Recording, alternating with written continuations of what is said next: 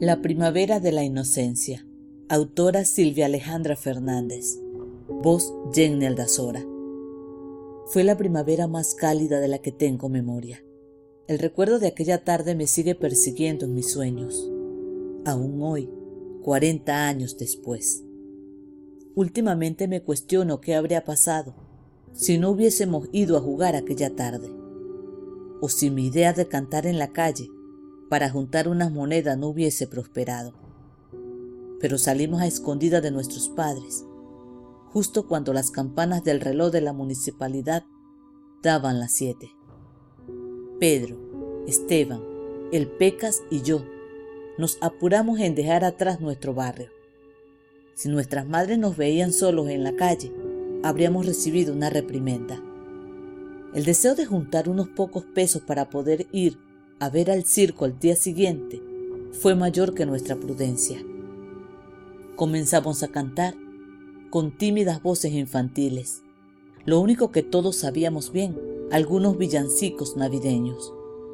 Pronto, los transeúntes que pasaban fueron dejando algunas monedas junto con algunas sonrisas y no pocos aplausos.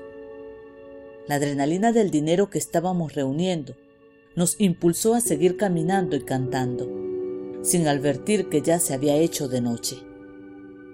Aún recuerdo cuando él se acercó. Era el payaso más gracioso y bien vestido que habíamos visto, y nuestros ojos se dilataron de emoción cuando nos ofreció cuatro entradas para ir al circo. Fue el Pecas el único que titubeó. Él se negó a aceptar la entrada. Ya me asusté es muy tarde y extraño a mi mamá. Gimoteó entre lágrimas e hipos. Y ándate con tu mamá. Yo me quedo a juntar más dinero. Mañana seguro hasta copos de algodón y chicles podremos comprar con tanta plata. Dije envalentonado. El llanto del Pecas estaba espantando a nuestro público callejero. Tómatale de una vez, gritó Esteban enojado el payaso que dijo llamarse Pepinito, se ofreció a llevarlo hasta su casa. Aún lo veo al Pecas, sonriente, dándose vuelta para hacernos burla, sacando la lengua.